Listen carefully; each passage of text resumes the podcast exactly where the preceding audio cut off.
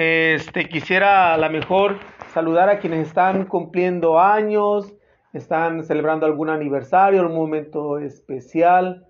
Ah, y, bueno, me imagino que este, pues es un momento especial, es un momento de agradecer a Dios por un año más de vida. Así que felicidades, que Dios les bendiga, que Dios les acompañe, que Dios les conceda siempre su gracia y su bendición.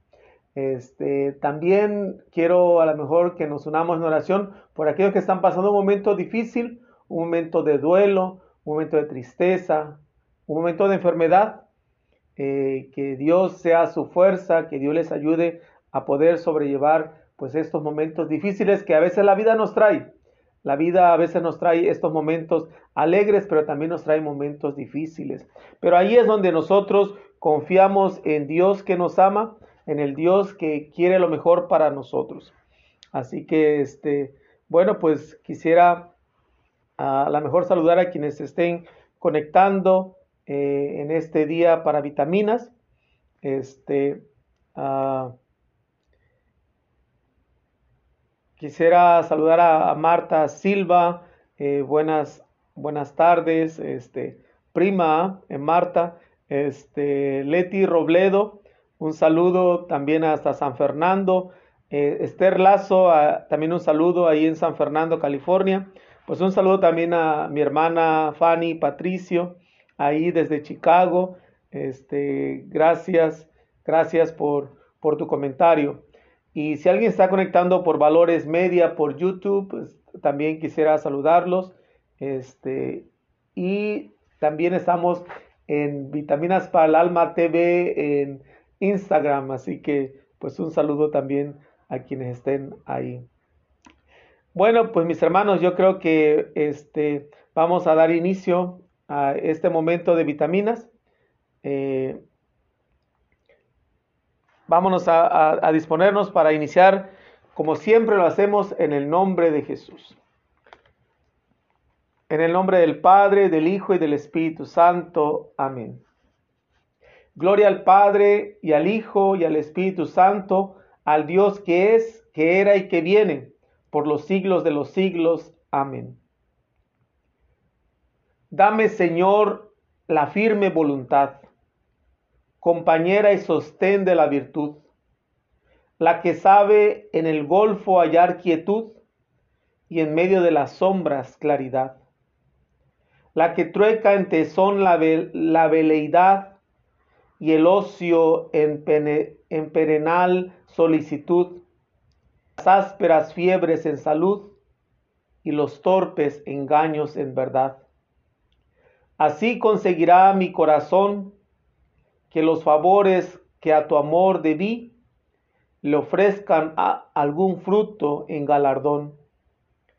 Y aún tú, Señor, conseguirás así que no llegue a romper mi confusión la imagen tuya que pusiste en mí. Gloria al Padre y al Hijo y al Espíritu Santo por los siglos de los siglos. Amén. Dice este himno, dame Señor la firme voluntad. Y a veces yo creo que es una de las cosas que tenemos que pedirle al Señor, esta firme voluntad. Porque a veces nos gana la debilidad, a veces nos gana el pecado, nos seduce el pecado y a veces caemos en, el pecado. A veces tenemos esta, esta débil voluntad que a veces no podemos salir de una adicción o no podemos salir de alguna situación que nos tiene atados. Y por eso es bueno pedir esta firme voluntad de Dios. Dice que sea compañera y sostén de la virtud. Dice, la que sabe en el golfo hallar quietud y en medio de las sombras claridad.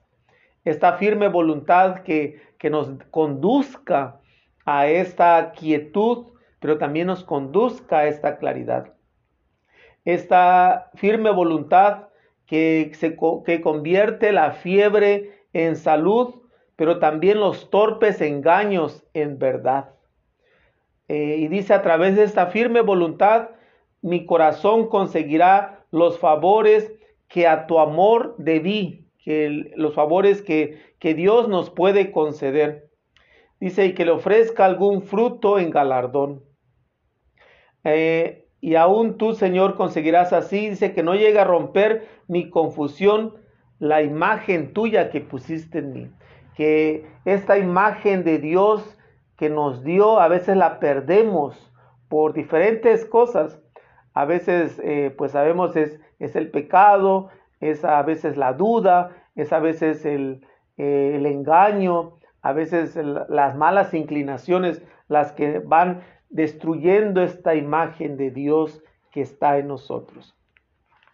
Vamos a disponernos pues a meditar las lecturas para este tercer domingo del tiempo ordinario. Estamos ya en la escuela de Jesús. Yo digo que el tiempo ordinario, así yo le digo la escuela de, los discípulos de Jesús. Jesús es el maestro y durante el tiempo ordinario quiere enseñarnos, quiere catequizarnos, quiere adoctrinarnos, quiere formarnos como verdaderos discípulos misioneros de Él. Así que el tiempo ordinario sabemos que se conoce como tiempo ordinario porque tiene un orden. No significa que es lo ordinario, lo común, lo, lo habitual, sino que hay un orden que lleva. Eh, la primera lectura que vamos a meditar este domingo es del libro del profeta Isaías, capítulo 1, versículo eh, del, del 20 perdón, versículo del 23 hasta el capítulo 1, versículo 3. Es el final del capítulo 8 y el principio del capítulo 9. Dice Isaías, en otro tiempo el Señor humilló al país de Zabulón y al país de Neptalí, pero en el futuro llenará de gloria el camino del mar más allá del Jordán, en la región de los paganos. El pueblo que caminaba en tinieblas vio una gran luz. Sobre los que vivían en tierra de sombras, una luz resplandeció. Engrandeciste a tu pueblo e hiciste grande su alegría. Se gozan en tu presencia como gozan al cosechar, como se alegran al repartirse el botín. Porque tú quebrantaste su pesado yugo la tierra que oprimía sus hombros, perdona, la, la, barra que oprimía sus hombros y el cetro de su tirano, como un día en, en Madián. Palabra de Dios, te alabamos, Señor. Esta primera lectura eh, es de, del, del profeta Isaías que podríamos decir es el, profeta, porque sabemos que el libro de Isaías está compuesto, según los estudiosos de la Biblia, está dividido en tres diferentes Isaías. El Isaías, que podríamos decir, de ahí está el Deutero Isaías, que es el segundo Isaías, y el Triata Isaías, que es el tercero. Y prácticamente la primera sección es de Isaías, podríamos decir, y la segunda y así la tercera. Y así se dividen estos tres. Esta es la primera parte, estamos en los primeros capítulos eh, del libro, así que estamos hablando del profeta. Y es uno de los poemas más sobresalientes que sale eh, de, este libro. Eh, diríamos que prácticamente es la introducción a un poema que se conoce como el poema a la paz. Esta lectura no está completa como se escucha porque hace falta la descripción de por qué llega esta luz eh, a, este pueblo, ¿ah? de dónde llega esta luz, a dónde llega esta luz a, radiar pues estos lugares de Neptalí y estos lugares de Zabulón, que es en tierra de Galilea. Y porque hace falta aquello que dice eh, de un niño nos ha nacido, un hijo se nos ha dado. Eso no viene en esta parte y, prácticamente este hijo es el que va a traer esta paz, esta alegría, eh, este, este, esta luz que va a iluminar al pueblo que vive en tinieblas. Eh, si lo ponemos en el contexto histórico de donde surge esta, esta lectura, este oráculo, o este poema de la paz eh, viene en más o menos en, los siglos cuando reinaba eh, este Manasés, eh, este hijo del que se habla eh, es el, el, rey Josías, el que surge este, este hijo que se nos ha dado, este niño que nos ha nacido, esta luz para las naciones, eh, que estamos hablando que durante, durante 50 años estuvo este pueblo de Israel bajo la política y las influencias religiosas de Asiria, cuando estaba Manasés como, como reinando en ese tiempo, por eso se le conoce como este tiempo de oscuridad. Eh, y por lo tanto, en un contexto cristiano ya para nosotros, este poema de paz va a hablar de, de lo que entendemos por el Mesías, este tiempo mesiánico que es Jesús. Jesús el Mesías que viene a traer la paz, que viene a ser la luz para iluminar a quienes viven en tinieblas. Este oráculo eh, no, a lo mejor podríamos decir, bueno, sucedió en un contexto histórico, significa que solamente significó para ese tiempo, pues no, este quiere hablarnos de un presente que, que no tiene término, de, un, de algo que va a suceder. Eh, estas palabras del profeta se, se encienden de estos dones divinos que son el futuro de la humanidad. Dios quiere y anhela la paz, este futuro para la humanidad en la cual los valores que Dios quiere de la paz puedan ser una realidad. El Dios de la paz, el Dios de la justicia, que se va a hacer presente en la historia de una manera y de una forma eficaz y concreta en Jesús de Nazaret. Este oráculo, esta invitación a este futuro de, este Dios que viene a reinar y que viene a estar con nosotros. El Dios de la paz, el Dios de la justicia. Y por lo tanto, este pueblo que caminaba en tinieblas va a ver esta gran luz. Los que viven en tierra de sombras va, una luz va a resplandecer. Y, dice, hará grande su alegría, nos dice la palabra. ¿ah? Dice, se van a gozar como cuando se gozan en la cosecha o cuando se reparten el botín. Será una gran alegría porque los esfuerzos y el trabajo por fin van a ser compensados.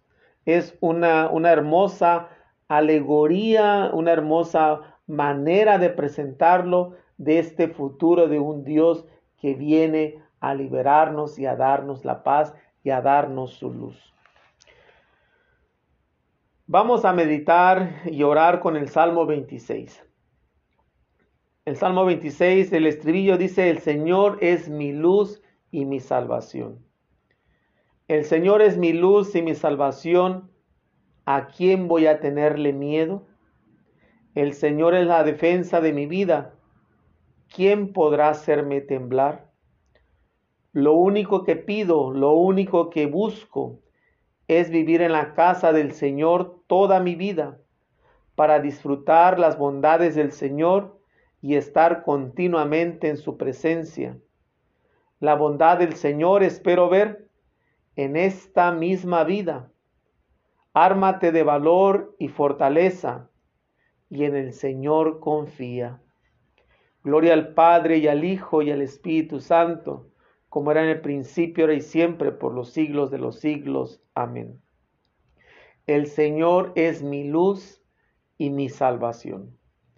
Es, un, es uno de los salmos muy conocidos eh, que utilizamos de muchas maneras. De hecho, hay, hasta, hasta cantos, ¿verdad? El Señor es mi luz y mi salvación. El Señor es la defensa de mi vida. Bueno, hay cantos y, y bueno, es, un, es un, un salmo a la esperanza, un salmo a este anhelo del Señor que es nuestra luz y nuestra salvación, que hace conexión eh, con la primera lectura y sabemos que el salmo responsorial es una respuesta a la palabra de Dios, especialmente de la primera lectura. Y si el Señor es mi luz y mi salvación, ¿a quién voy a tener miedo? ¿A qué le voy a tener miedo? ¿A qué voy a sentirme temeroso? ¿A qué voy a sentirme cobarde si el Señor es mi luz y mi salvación? Y si el Señor es la defensa de mi vida, ¿quién me va a hacer temblar? ¿Quién me va a hacer flaquear? ¿Quién me va a hacer este, huir, correr?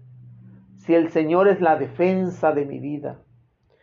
Y dice, lo único que pido, lo único que busco, lo único que anhelo es vivir en la casa del Señor toda mi vida. Ojalá y tuviéramos ese deseo de, de desear vivir en la casa del Señor. La casa del Señor que puede ser un lugar físico, como decir, bueno, vivir cerca de la iglesia, ¿va? Por, por poner un ejemplo, o en un, en un lugar espiritual, eh, un lugar a lo mejor este, en el espacio y el tiempo. Vivir en la casa del Señor toda mi vida. Disfrutar de las bondades del Señor y estar continuamente en su presencia, que sea lo que busquemos, eh, estar en la casa del Señor, disfrutar de sus bondades y vivir en su presencia, estar continuamente en su presencia. Y, dice eh, también este, la bondad del Señor espero ver, dice en esta misma vida, no en, en la vida futura solamente. Eh, en, en la vida futura también, pero también en esta misma vida, desde ahora, desde este momento. Y dice, ármate de valor, ármate de valor y ármate de fuerza, dice, y confía en el Señor. Ármate de valor que sea este el mensaje para nosotros, para ti que a lo mejor y, necesitas escuchar esto de ármate de valor. Ten fortaleza. Confía en el Señor. Confía en el Señor. El Señor va a hacer su obra. El Señor va a trabajar. Cuesta porque a veces vivimos momentos difíciles, vivimos momentos de, de angustia, momentos de preocupación, de dolor. Y ahí a lo mejor es cuando necesitamos armarnos de valor, armarnos de fortaleza, pero sobre todo confiar en el Señor. Vamos a meditar ahora la segunda lectura que es de San Pablo, de la primera carta de San Pablo a los Corintios. Eh, hace ocho días dije que la carta a los Corintios nos va a guiar durante todo este tiempo hasta la cuaresma que vamos a iniciar a vivir eh, eh, a finales de, del mes de febrero, ¿va? Este, si recuerdo bien, eh, creo que es el 22 de, de, febrero, cuando es miércoles de ceniza. Entonces, esta, esta lectura de, de, la carta, la primera carta a los Corintios, nos va a llevar de la mano hasta ese momento, hasta ese, llegar a ese tiempo de la cuaresma. Y es del capítulo 1, versículo del 10 al 13, y de ahí se salta hasta el 17. Leímos hace ocho días los, primeros versículos de esta carta a los Corintios. Y dice, hermanos y hermanas, los exhorto en el en nombre de nuestro Señor Jesucristo a que todos vivan en concordia y no haya divisiones entre ustedes, y a, a, que estén perfectamente unidos en un mismo sentir y en un mismo pensar. Me he enterado, hermanos, por algunos servidores de Chloe de que hay discordia entre ustedes. Les digo esto porque cada uno de ustedes ha tomado partido diciendo, yo soy de Pablo, yo soy de Apolo, yo soy de Pedro, yo de Cristo. ¿Acaso Cristo está dividido? ¿Es que Pablo fue crucificado por ustedes? ¿O han sido bautizados ustedes en nombre de Pablo? Por lo demás, no me envió Cristo a bautizar, sino a predicar el Evangelio. Y eso no con sabiduría de palabras para no hacer ineficaz la cruz de Cristo. Palabra de Dios. Te alabamos, Señor.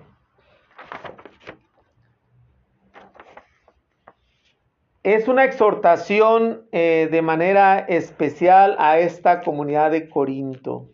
Eh, la, estas personas de Chloe, que puede ser una familia, puede ser una comunidad, han llegado hasta Efeso para, eh, pues donde estaba Pablo, y le han informado de la, que la comunidad estaba dividida en partidos. Eh, había ciertos o se, se atenían a personajes eh, influyentes en Pedro, Pablo y Apolo. Presenta esta, esta división, esta discordia. Eh, y se discute eh, si yo soy de Cristo o, soy un grupo más. pero Pablo quiere dejar en claro que todos los cristianos al único que deben de seguir al único que deben de seguir es, a Jesucristo, no a nadie más. Y yo creo que eh, es triste, yo creo que ver que aún en nuestros días todavía hay divisiones en, la iglesia, hay divisiones en, la manera en, la cual, en las cuales nos pues servimos, vivimos, en, en las maneras en las cuales celebramos aún la liturgia. Hay ciertas eh, pues discordias, ciertas divisiones.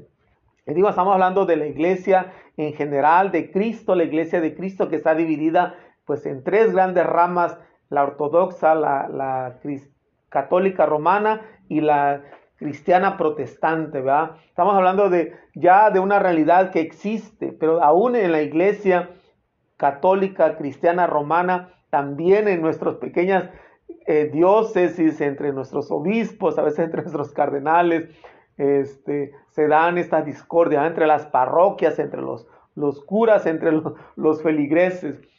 Eh, no es para que nos espantemos, yo creo que no tampoco es la situación, sino que podamos a lo mejor aprender y entender de lo que Pablo quiere decirnos este, e, en este domingo. ¿ah?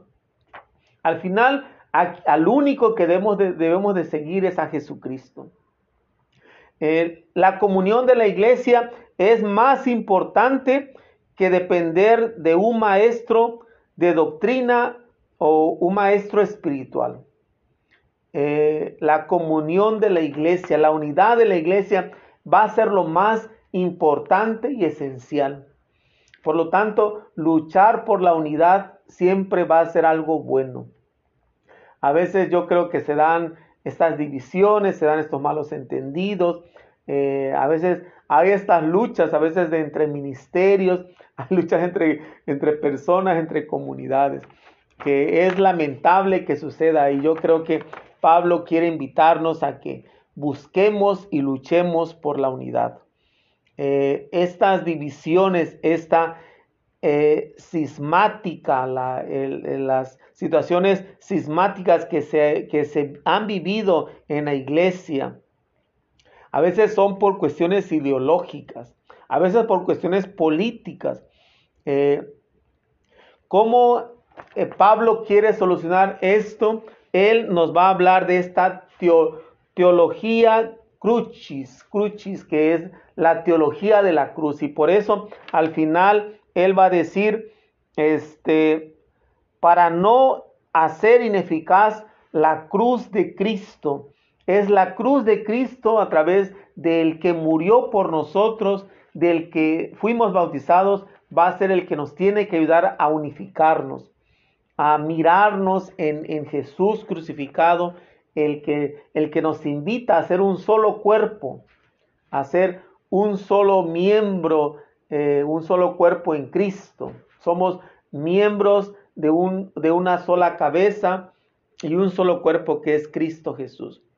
Y, esta invitación especialmente en estos días, estamos en, en la novena o en la jornada de oración por la unidad de los cristianos, que inicia, creo que inició el 18, si no mal recuerdo, ayer inició y termina el 25 de enero, que es el día de la conversión de San Pablo, este, donde nos, nos, nos pide especialmente la iglesia orar para que podamos unirnos, algún día podamos ser una sola iglesia bajo un solo pastor.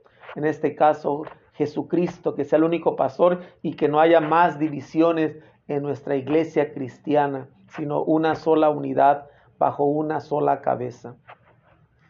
Vamos a, pasar al plato fuerte, al Evangelio. El Evangelio, estamos en el ciclo A, que es el, el Evangelio de Mateo, y por lo tanto Mateo es el que nos va a presentar esta, este Evangelio. Es del capítulo 4, versículo del 12 al 23. Voy a leer la versión larga, a lo mejor en algunas parroquias, eh, algunos párrocos van a decidir o algunos celebrantes van a decir que se lea solamente la versión corta, pero vamos a hacer la versión larga para porque tiene una riqueza especial y, pensando especialmente en este Kamen que vamos a tener los oblatos, el llamado de los primeros cristianos. Lectura del Santo Evangelio según San Mateo. Al enterarse Jesús de que Juan había sido arrestado, se retiró a Galilea y dejando el pueblo de Nazaret, se fue a vivir a Cafarnaún, junto al lago, en territorio de Zabulón y Neptalí, para que así se cumpliera lo que había anunciado el profeta Isaías, tierra de Zabulón y Neptalí, camino del mar, al otro lado del Jordán, Galilea de los paganos. El pueblo que yacía en tinieblas vio una gran luz, sobre los que vivían en tierra de sombras, una luz resplandeció. Desde entonces comenzó Jesús a predicar diciendo, conviértanse porque ya está cerca el reino de los cielos. Una vez que Jesús caminaba por la ribera del mar de Galilea, vio a dos hermanos, Simón, llamado después Pedro y Andrés, los cuales estaban echando las redes al mar, porque eran pescadores. Jesús les dijo, síganme y yo los haré pescadores de hombres. Ellos inmediatamente dejaron las redes y los siguieron. Pasando más adelante vio a otros dos hermanos, Santiago y Juan, hijos de Zebedeo, que estaban con su padre en la barca remendando las redes y los llamó también. Ellos dejando enseguida la barca y a su padre, los siguieron. Andaba por toda Galilea enseñando en las sinagogas y proclamando la buena nueva del reino de Dios y curando a la gente de toda enfermedad y dolencia. Palabra del Señor. Gloria a ti, Señor Jesús. El Evangelio de Mateo, eh, e, esta, esta, lectura que acabamos de, escuchar, eh, se quiere eh, centrar específicamente en este texto de Isaías que leímos en la primera lectura. es la aplicación radical a Jesús de las palabras de esta luz nueva en Galilea, esta luz que llega a estos pueblos paganos, este, estos pueblos que son eh, del pueblo de Israel, pero también pueblos paganos. Eh, y Jesús va a comenzar su actividad cuando se entera de que, de que Juan el Bautista es apresado, es encerrado en la cárcel. Entonces, él ve como un signo de que es tiempo de iniciar este, eh, pues esta esta empresa, este, este deseo, este, esta meta, este sueño de Dios que va a ser el reino de Dios. Eh, sabemos que Juan y Jesús, Juan el Bautista, actuaban con diferentes criterios. No eran los mismos criterios lo que Juan quería, eh, cómo esperaba que fuera el reino de Dios, a lo que presenta Jesús. Jesús es la novedad, Jesús es la buena noticia. Eh, para los que durante siglos habían caminado en tinieblas y en sombra de muerte. Viene a ser esta nueva luz eh, Jesús, especialmente para este pueblo de Israel. Eh, esta luz no viene de Jerusalén, viene, aparece en Galilea, en, e, en estos territorios de las tribus de Zabulón y Neftalí que habían sido una región abierta al paganismo. Eh, por lo tanto, es este Dios que viene no solamente para el pueblo elegido, sino viene para todo para todos los seres humanos. Eh, y, Jesús se establece en un lugar específico que se, que se llama Cafarnaúm. Eh, tuvimos la oportunidad, este, para, para, o bueno, tuve la oportunidad y con los que fui a Tierra Santa de estar ahí en Cafarnaúm. Eh, y bueno, de hecho hoy estoy usando una kippah de los judíos para, como un símbolo de unidad, ¿verdad? Y bueno, ahí en, en, en Cafarnaúm es donde se empieza a oírse la voluntad, la novedad de la predicación del reino de Dios o el reino de los cielos, como le gusta decir a Mateo. Eh, este, este texto evangélico también nos habla el día de hoy de la llamada de los primeros discípulos, eh, que sabemos que es la consecuencia de la predicación del Evangelio, donde se predique el Evangelio, tiene que haber seguidores. La, la predicación del Evangelio no nos tiene que dejar pasivos, no nos tiene que dejar inertes. Tiene automáticamente la predicación del Evangelio, nos tiene que hacer seguidores, tiene que crear más seguidores, más discípulos de Jesús. Por eso no es coincidencia que después de que Jesús predica el reino de Dios, venga el llamado a los primeros discípulos. Es una consecuencia automática que vemos en los evangelios. Eh, Mateo tuvo que haber leído este, a Marcos sobre el, programa de Jesús.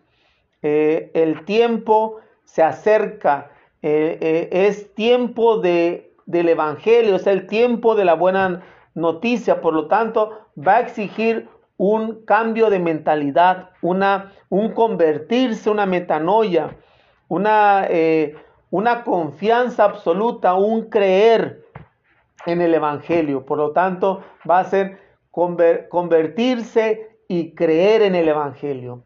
Van a ser los dos llamados de Jesús. Un cambio de vida, un cambio de mentalidad, pero también un creer, una confianza en Dios.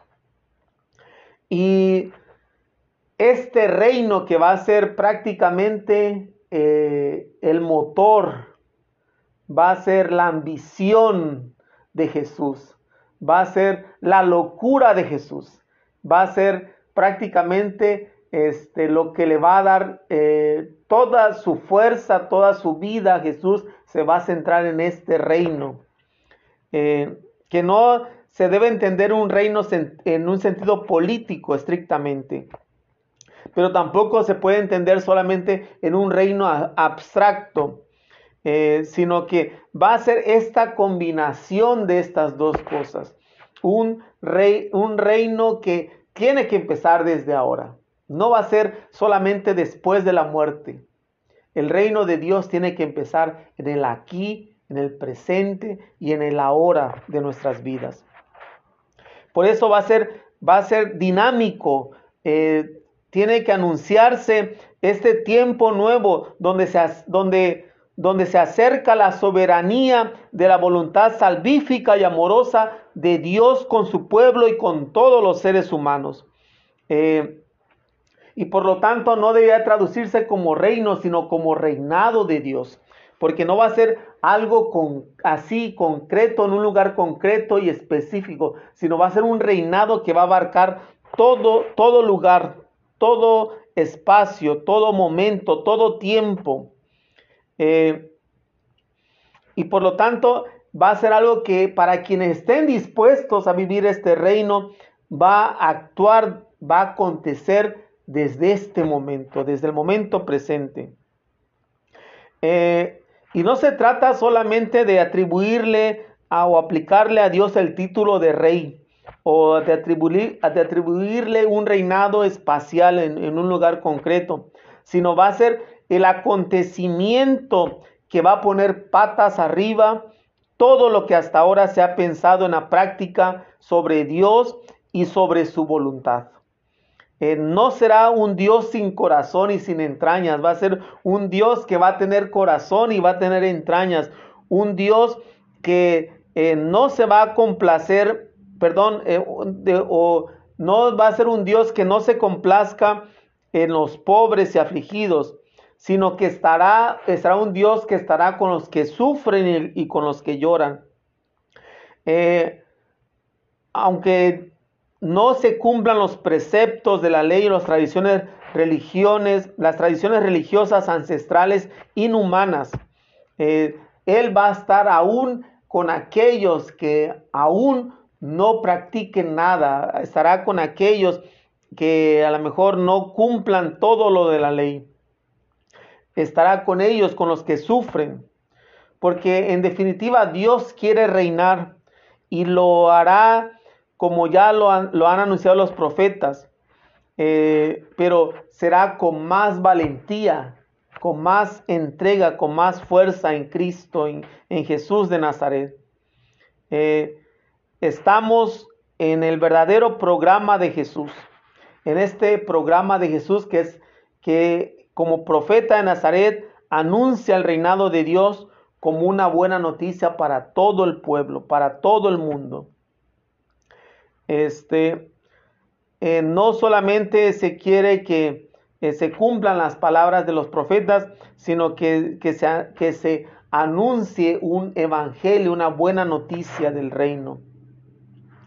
Eh, sabemos que necesitamos buenas noticias y la iglesia no puede cerrarse en un mensaje contraevangélico. La iglesia tiene que abrirse a, este, eh, a este mensaje que tiene que ser evangélico. Porque si la iglesia se, se, cierra y si la iglesia eh, tiene un programa, tiene un mensaje contraevangélico, se va a repetir la misma experiencia eh, caduca del judaísmo en el tiempo de Jesús. Este es un gran reto, mis hermanos y hermanas, eh, para todos los cristianos, porque Dios quiere reinar salvando, quiere hacer posible la paz y la concordia. de ahí que el reino de Dios, tal como Jesús lo, exteriorizaba, representa la transformación más radical de valores que jamás se hayan podido anunciar. Es este eh, llamado, esta transformación más radical de los valores. Eh, sabemos que vivimos en un sistema que eh, que acrecienta y asienta la competitividad, la lucha entre el más fuerte contra el débil, la dominación del poderoso sobre el, sobre el que no tiene poder. Y por lo tanto va a ser una transformación del sistema aún que existe. Porque Dios quiere que no haya solamente esta competitividad, que no haya siempre el que sea más poderoso o el que sea más fuerte contra el débil. Y por lo tanto, Dios quiere proclamar en Jesús eh, que Él es un, Padre para todos por igual. Y si es un Padre, quiere decir que todos somos hermanos. Y por lo tanto, eh, los hermanos luchan por ser iguales los hermanos son iguales y los hermanos son solidarios los unos con los otros. Es esta radicalidad del Evangelio, de este reino de Dios, de un Padre que nos ama, que somos hijos y por lo tanto somos hermanos entre nosotros. Es la buena noticia del Evangelio, de la buena nueva, del reino de Dios. Cierren sus ojos, mis hermanos y hermanas, y vamos a entrar en un momento de oración. Eh, vamos a ponernos en la presencia de Dios.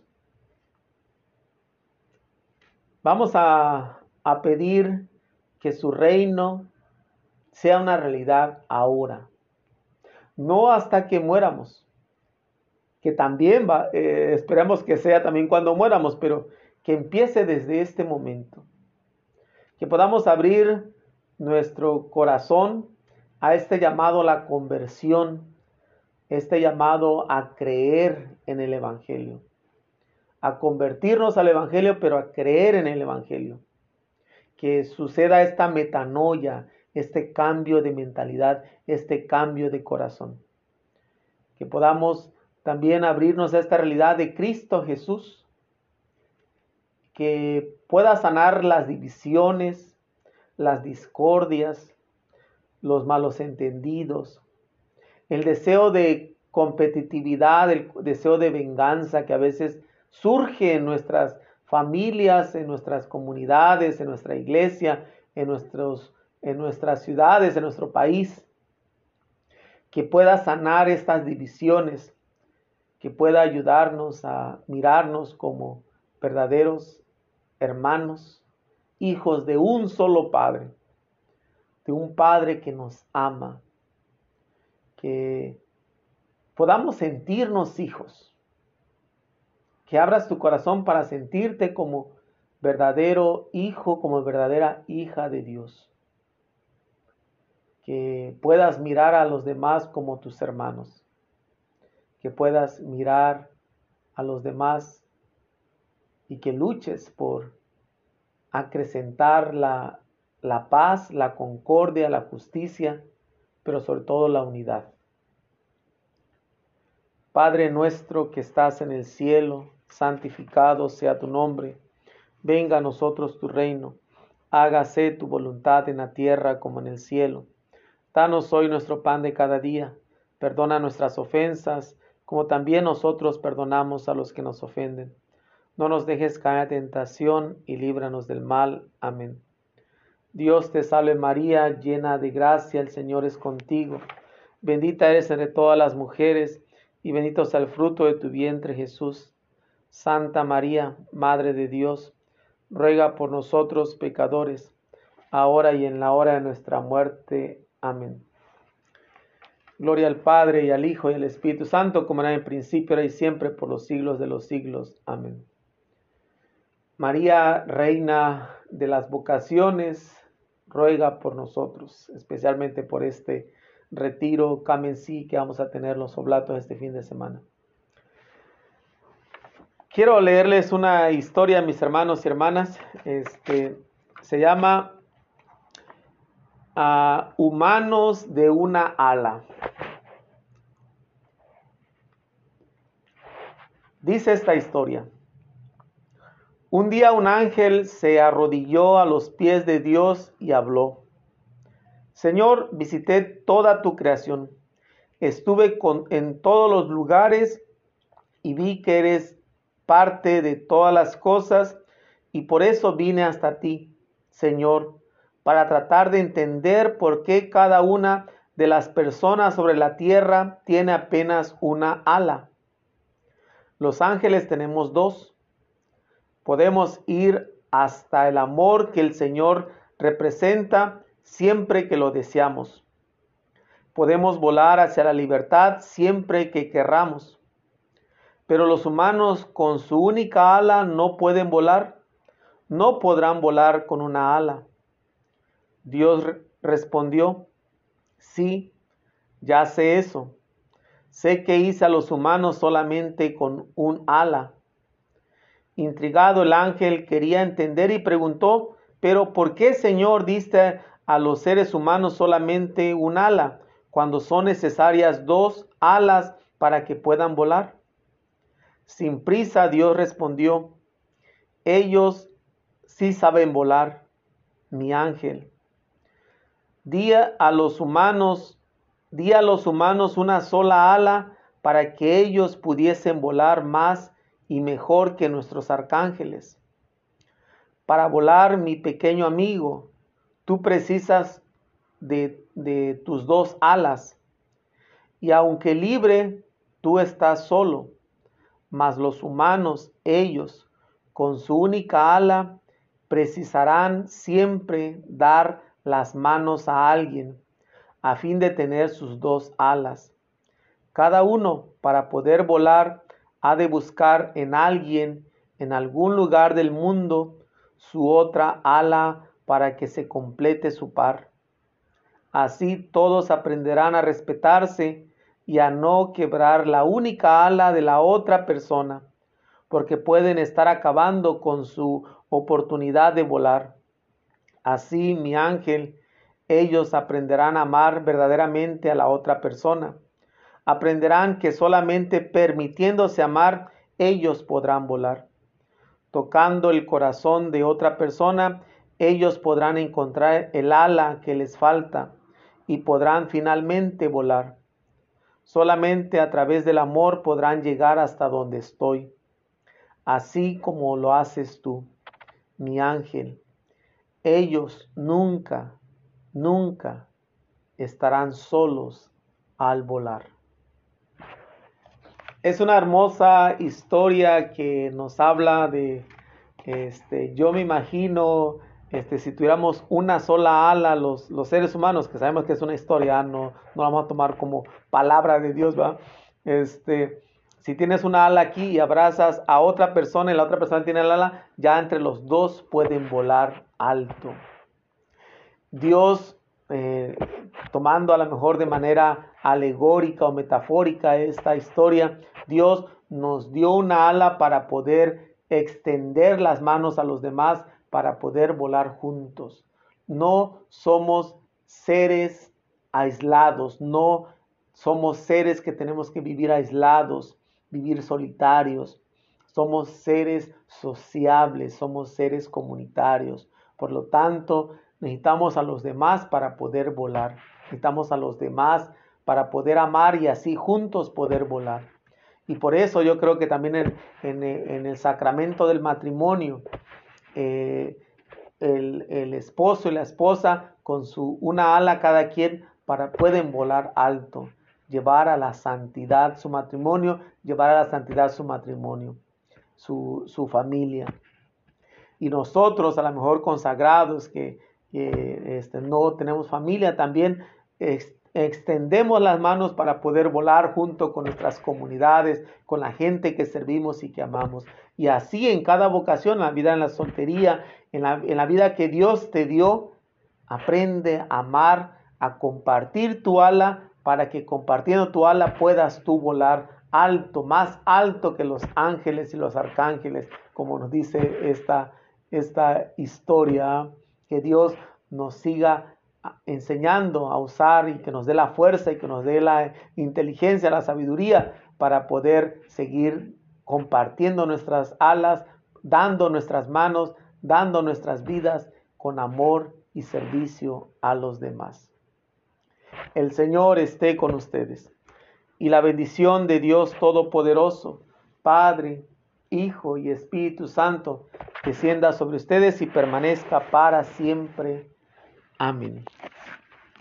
Mis hermanos y hermanas, esto fue este